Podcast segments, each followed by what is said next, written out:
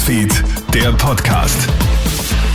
Hi und schönen Abend, Julie Frei hier mit deinem kurzen Update. Schockierender Fall in Deutschland.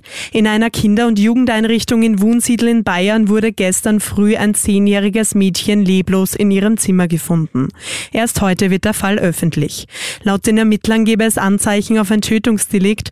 Auch ein Sexualdelikt sei nicht ausgeschlossen. Im Fokus der Ermittlungen stehen drei Buben, zwei davon sind elf und einer 16 Jahre alt. Um die tatsächliche Todesursache zu klären, wird eine rechtsmedizinische Untersuchung durchgeführt. Gibt es eine Wende im Angriffskrieg auf die Ukraine? Die ukrainischen Truppen planen offenbar eine Gegenoffensive.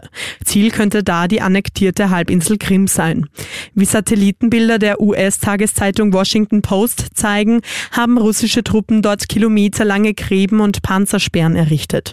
Es sei ein Indiz dafür, dass der Kreml bald mit einer ukrainischen Offensive rechnet. E-Scooter sind unter Umständen genauso umweltschädlich wie ein Auto.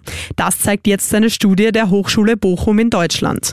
Einen Großteil der Emissionen verursacht bereits die Produktion. Zudem müssen Leih-E-Scooter über Nacht eingesammelt, aufgeladen und neu positioniert werden. Je nach Nutzungsdauer ergibt das einen CO2-Ausstoß von 64 bis 237 Gramm pro Personenkilometer bei E-Scootern. Im Vergleich dazu sind es 195 Gramm bei Autos mit fossilem Antrieb. Antrieb.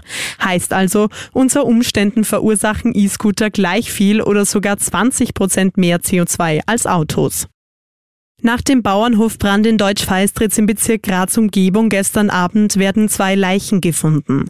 Laut Polizei dürfte es sich dabei um die Bewohner des Bauernhofs handeln. Die Staatsanwaltschaft ordnet nun eine Obduktion der zwei Toten an. Das Landeskriminalamt hat Ermittlungen aufgenommen. Das war's von mir. Schönen Abend dir. Krone Hits, Newsfeed, der Podcast.